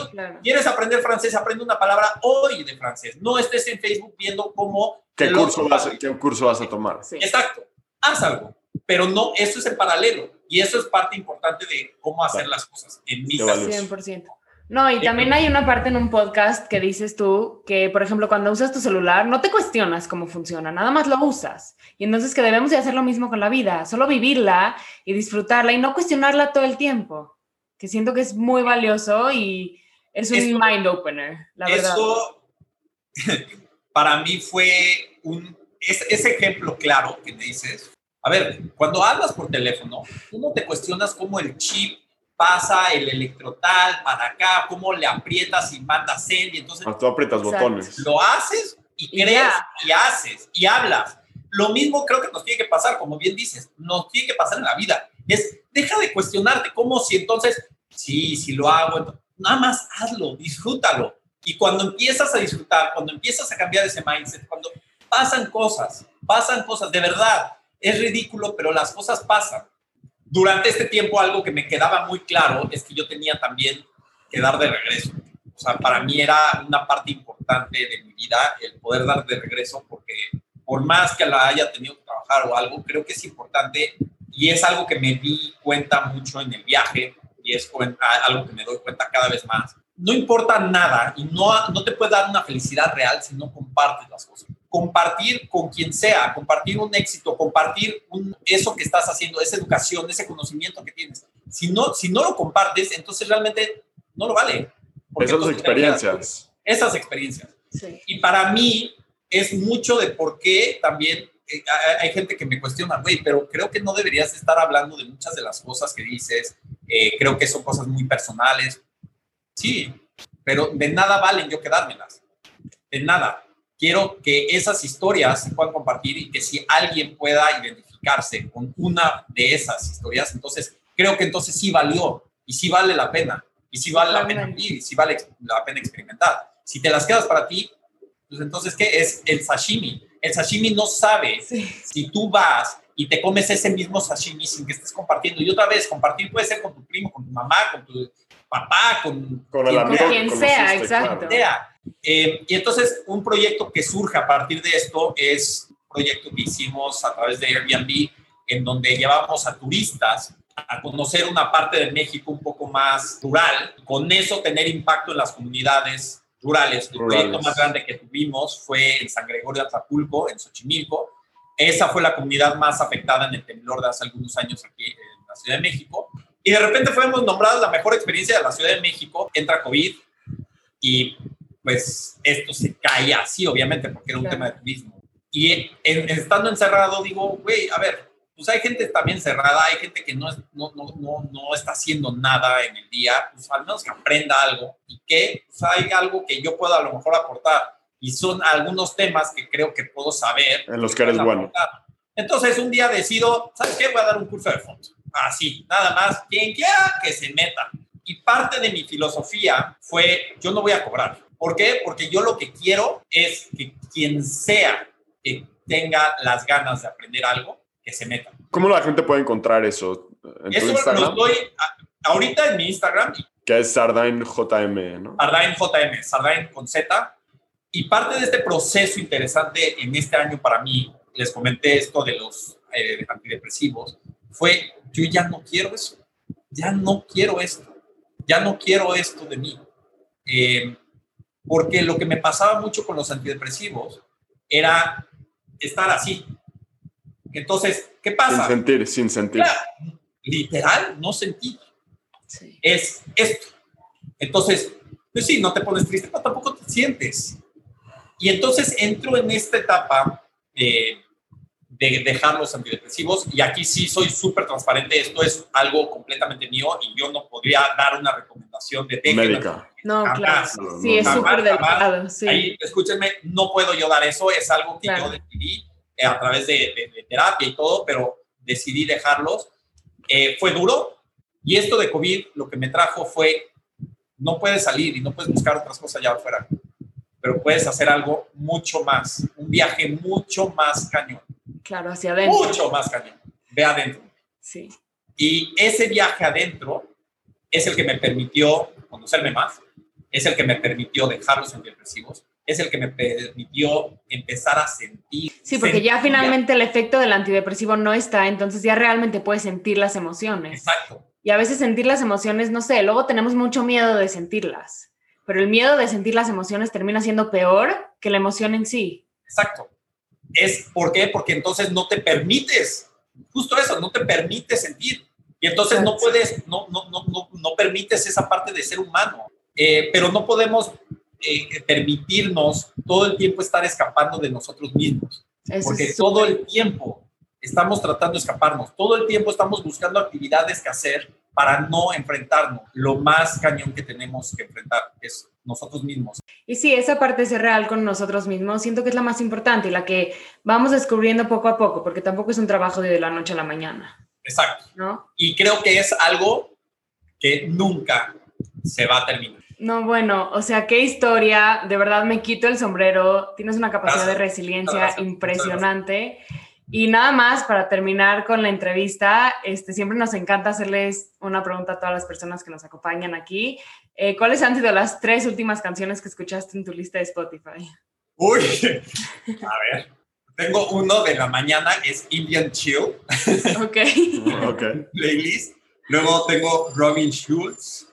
Luego tengo The Weeknd. Buenísimo.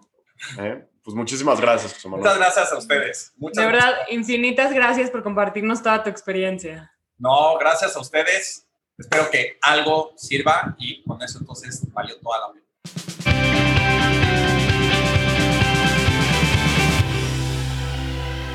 Este fue otro episodio del VidaShare Podcast. Muchísimas gracias por escucharnos. Por favor, suscríbanse a nuestro podcast y déjenos un review. En verdad no saben cómo nos ayuda escucharlos. Para agendar una conversación uno a uno con Sardine, próximamente lo van a poder hacer en vidashare.com. Y además lo pueden encontrar a él en Instagram como arroba. En VidaShare buscamos tener conversaciones con gente ordinaria que vive experiencias extraordinarias. Si te gustaría contarnos algo de ti y compartir tu historia con los demás, por favor no tengas pena en escribirnos por Instagram, arroba VidaShare. Nos encantaría platicar contigo en nuestro siguiente episodio. Con mucho cariño, el VidaShare Team.